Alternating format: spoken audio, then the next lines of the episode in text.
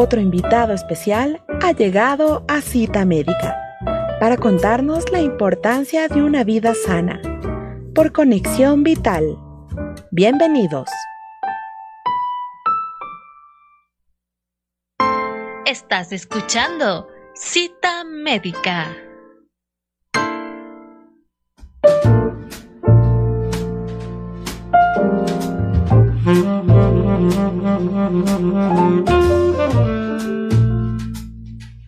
De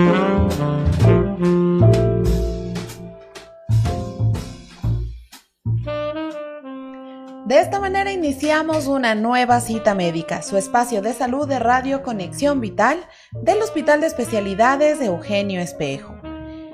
El día 5 de mayo se celebra el Día Mundial de la Hipertensión Pulmonar.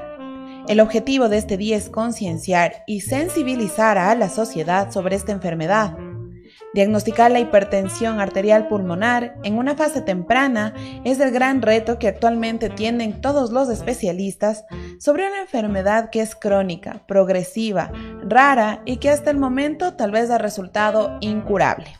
Este es el tema que hoy nos convoca para la entrevista, la hipertensión pulmonar, y para desarrollarlo contamos con la participación de la doctora Janet Cedeño, especialista de cardiología de nuestra Casa de Salud, quien nos ayudará a comprender este importante tema de salud.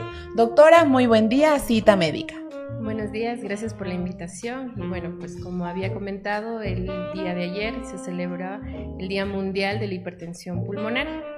Y bueno, como comentaban, sí, es una patología rara.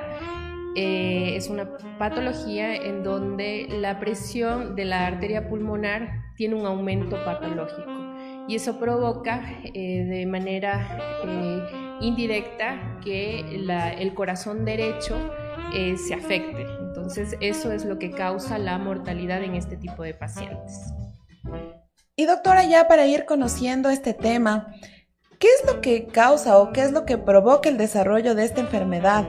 ¿O existe quizá algún factor de riesgo que incida en el desarrollo de esta enfermedad? Bueno, es una enfermedad multifactorial, tiene muchas causas.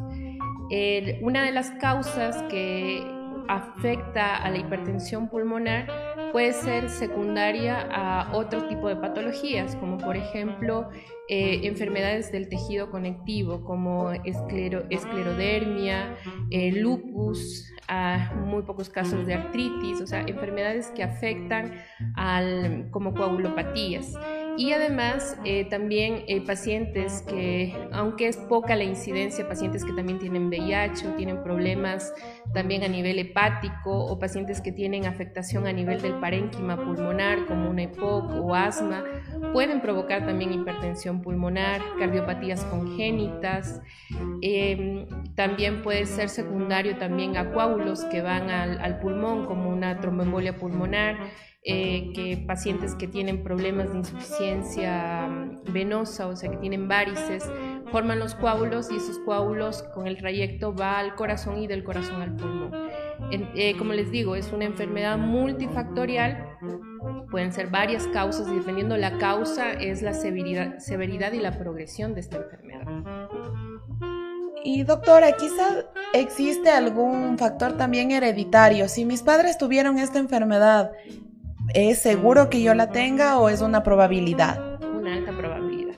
Eh, nosotros en este grupo de pacientes que tienen hipertensión pulmonar, eh, si los familiares tienen hipertensión pulmonar, por ejemplo, los padres, tiene alto chance de tener hipertensión pulmonar. Por eso este tipo de pacientes tiene que hacerse un seguimiento súper estricto, ya que esta patología cuando eh, es por causa hereditaria, que nosotros llamamos, es mucho más, es mucho más severa. Entonces, tiene que tener un consejo, un, eh, consejería genética para, para, ver, porque el chance de, de tener eh, esta hipertensión pulmonar por causa de alteraciones genéticas es un 50% en cada hijo, ¿no? Entonces, tiene que saber esto el familiar. Y como le digo, es una enfermedad que progresa y la mortalidad es muy, muy alta en estos pacientes.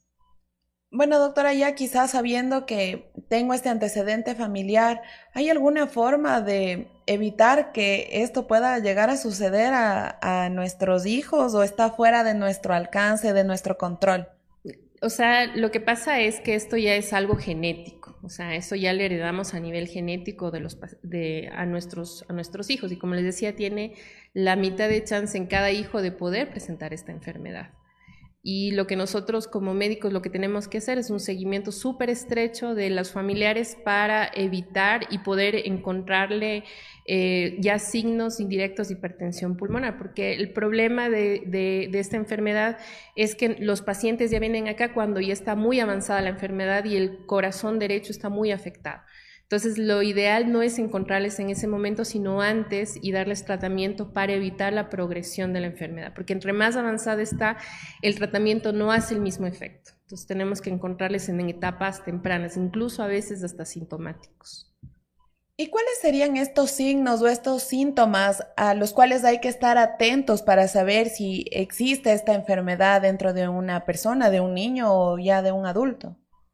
Bueno, si es alguna patología congénita, cuando es niño ya comienza a tener los labios azules, eh, comienza a tener un problema al, lactar, comienza a sudar, comienza a cansarse, no comienza a crecer, comienza a tener problemas también respiratorios, pensando ya en una patología congénita que, que el niño haya presentado, que eso también desarrolla hipertensión pulmonar. Y en adultos, lo que normalmente hace, por ejemplo una persona entrenaba 30 minutos, comienza a tener más cansancio a hacer las mismas actividades. O sea, si entrenaba se cansa más o si, o si hacía cosas de la casa, normalmente no se cansaba y comienza a cansarse. Entonces, eso nos debe llamar la atención, eso no es normal.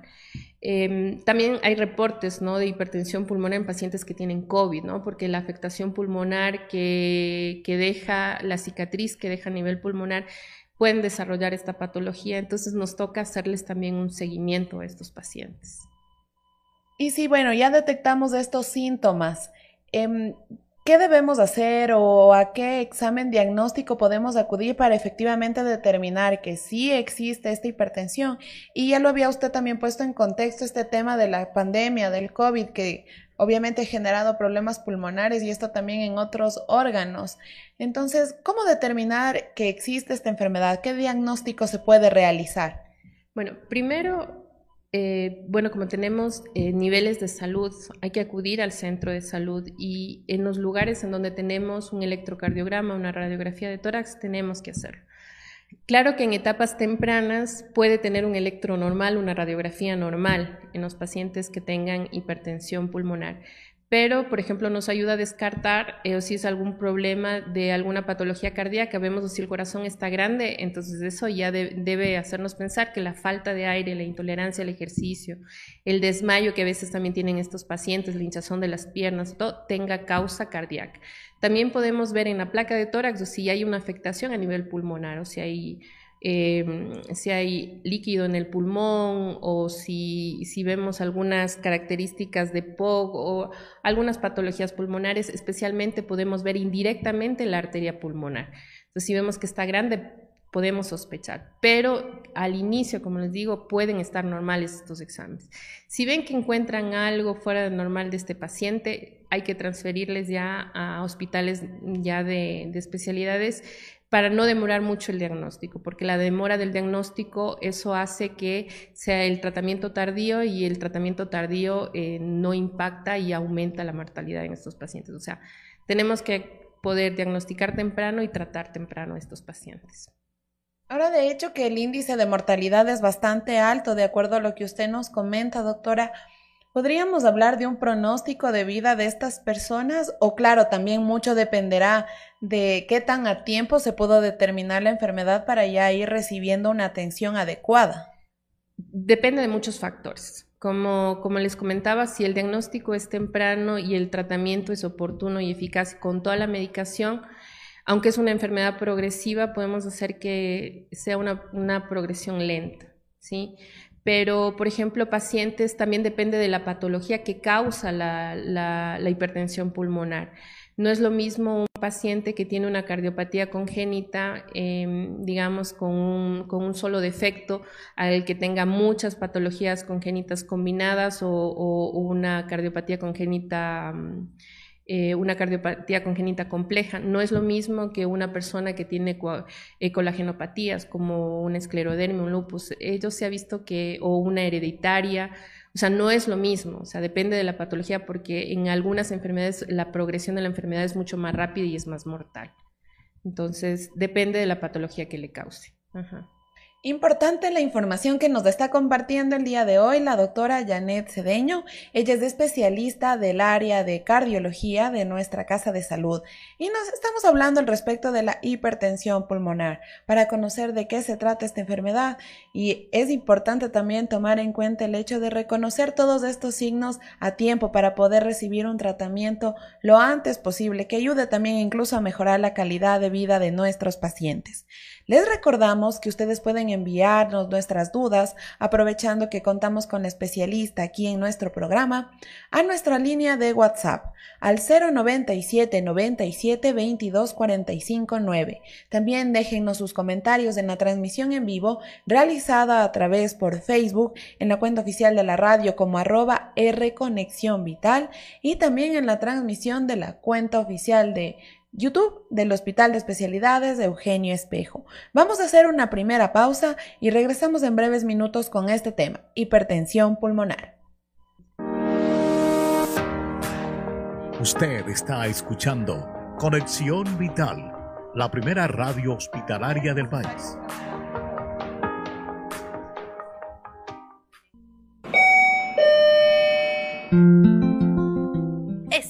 Vuelta con más de cita médica por Conexión Vital.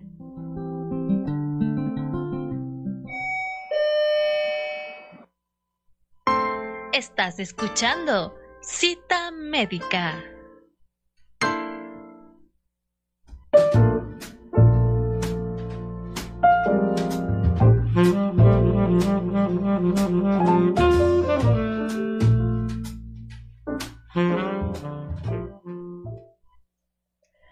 Les agradecemos a todos ustedes por continuar en nuestra sintonía. El día de hoy estamos hablando sobre hipertensión pulmonar, una enfermedad catalogada como rara y que obviamente necesita ser detectada a tiempo o en edades tempranas para poder recibir un tratamiento.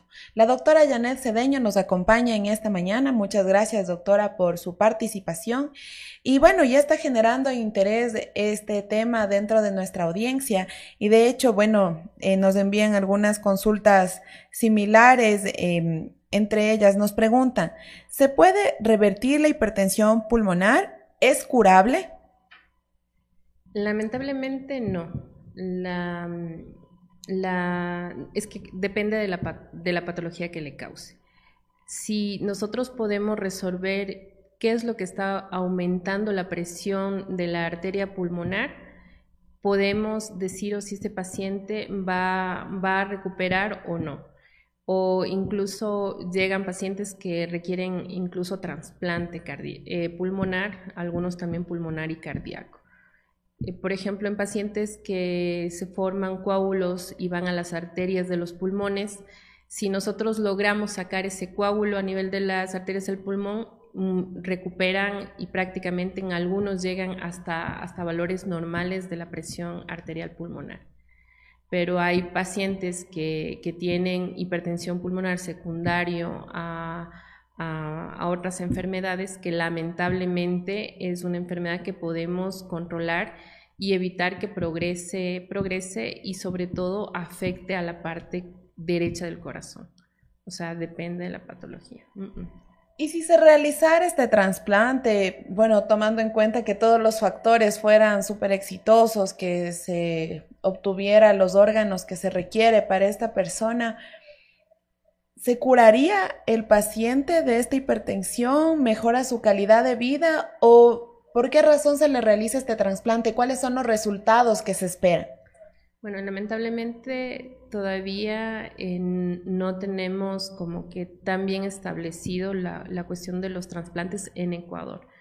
Recién se está iniciando, hay instituciones que recién lo están haciendo, pero recordar que los pacientes de eh, los pacientes que tienen, perdón, trasplante eh, requieren medicación para que el organismo del paciente no rechace al pulmón. Y entonces eso, eso también hace que las defensas del paciente no mm, eh, puedan adquirir más rápido una infección. Entonces, estos pacientes que tienen eh, trasplante pulmonar o cardiopulmonar eh, necesitan mucho cuidado. Pueden llegar a tener una vida con todos los cuidados que, que necesita este tipo de pacientes. Y entonces, doctora, bueno, hablemos un poco de los tratamientos a los que puede acudir. ¿Cuál sería el tratamiento para abordar a estos pacientes? Entendiendo que, claro, no habrá una valoración de, de caso a caso. ¿Cuáles serían los tratamientos a los que se puede acceder? Hay que individualizar los casos. Nosotros hacemos aquí en el hospital, tenemos un equipo multidisciplinario en donde tenemos eh, tanto ayuda por neumología, por medicina interna, reumatología, por los cardiólogos que hacen intervencionismo. Entonces, analizando un caso individual, vemos si este paciente en qué grupo de hipertensión pulmonar y cuál es la causa de la enfermedad nosotros vemos si el paciente se va a beneficiar o no de tratamiento. ¿Qué tipo de tratamiento? Sí tenemos tratamiento clínico. Eh, al momento contamos solo con dos moléculas, a nivel internacional hay muchas más. Aspiramos que poco a poco podamos adquirir y tener esa complejidad que tienen en otros países y dependiendo el caso eh, pueden ir incluso a sacar los trombos de, las arterias pulmonares y, dependiendo de eso eh, se va viendo. Pacientes, por ejemplo, en, en, esta casa de salud lo que tenemos muchos son pacientes con cardiopatías congénitas. Entonces, nosotros evaluamos el caso del paciente y vemos, dependiendo cómo nos salen los parámetros, a ver si todavía podemos ofrecerle cirugía o no al paciente que tenga eh, darle tratamiento, le hacemos seguimiento, eh, aparte de eso tenemos nosotros aquí rehabilitación cardíaca, entonces también pueden hacer rehabilitación cardíaca, eh, pacientes que tienen que estar mm, súper bien manejados también por hematología, porque son pacientes que ah, debido a este, a este problema hacen que la sangre se haga espesa y necesitan a veces oxígeno. Entonces también hematología nos tiene que ayudar a ver a veces también cómo se les saca sangre, necesitan también un poco de hierro porque también las sangrías también provocan deficiencia de hierro. Entonces, el manejo es multidisciplinario e individual de cada uno de los pacientes. Claro, varía de caso a caso, de persona a persona, porque obviamente la enfermedad puede ser la misma, pero las complicaciones pueden ir también difiriendo de uno a otro. Sí, complicaciones hay un montón. Como les decía, este aumento de la presión de la pulmonar ah, daña el corazón derecho y en el corazón derecho eh, puede haber muchas patologías, pueden haber arritmias, el corazón derecho ya puede cansarse y provocar una insuficiencia cardíaca. Eh, puede mm, requerir oxígeno, o sea, es bastante complicado y son pacientes, como les digo, el manejo es multidisciplinario. Y ahora, doctora, bueno, ya eh, estamos por finalizar nuestro programa. Sí es importante y de acuerdo a toda la experiencia que usted tiene también en el manejo de pacientes que han presentado estos casos de hipertensión pulmonar, ¿qué recomendaciones se puede brindar para que obviamente su estilo y su calidad de vida mejoren, incluso para que su pronóstico de vida sea mucho más alto. Los cuidados generales son pacientes, eh, especialmente las mujeres que son de edad fértil, lamentablemente si la tienen ya una hipertensión pulmonar severa, no se les recomienda embarazarse tienen que estar siempre vacunados con todas las vacunas, especialmente con la influencia, neumococo y bueno, a la hora de la vacuna de COVID-19. Eh, tienen que venir siempre a los controles, tomar todas las medicaciones que nosotros les mandamos, pacientes que deben pedir autorización quirúrgica, porque como dependiendo del caso, nosotros vemos o si es probable o no es probable o tiene mucho riesgo, porque al tener este problema pulmonar no pueden a veces utilizar la anestesia general, o sea, no pueden intubarle porque tiene alto riesgo de mortalidad o complicarse. Tienen que tener un cuidado, un cuidado general en estos pacientes y sobre todo si van a viajar, son pacientes que van a requerir oxígeno a nivel, especialmente si van a viajar en avión. Entonces, eh, cuidarse y seguir los controles más que todo y las indicaciones médicas.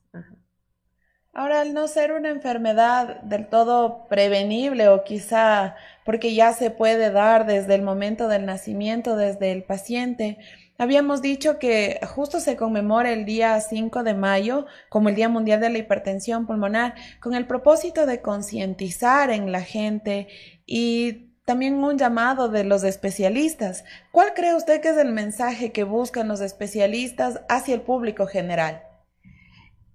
Que si el paciente tiene los factores de riesgo que habíamos hablado, son pacientes que deben tener controles médicos y, creer, ¿no? Porque a veces hay pacientes que son jóvenes, porque la edad de esta enfermedad es una edad promedio entre los 30, 40 años, son pacientes jóvenes. Claro que ahora también se ven en pacientes ancianos, pero es importante creerles lo que les dice porque como son síntomas, a veces es que me estoy cansando, investigar un poco más, o sea, acudir al médico, que le valore. Si usted ve que comienza a cansarse mucho más, si en una opinión no le pudieron ayudar, tal vez busque otra opinión hasta poder ver, porque lamentablemente, como les digo, si nos demoramos en el diagnóstico y en el tratamiento, no tiene la misma respuesta, no tiene la misma respuesta la medicación y el pronóstico no es tan bueno. O sea, es una enfermedad que lamentablemente eh, causa mucha mortalidad y complicaciones, ¿no? Y claro, esto también que porque puede estar acompañada de otras enfermedades y esto va agudizando aún más el problema. Sí, es bastante complejo, porque como digo... Saludo a las personas que nos han acompañado, en enviándonos mensajes, también con su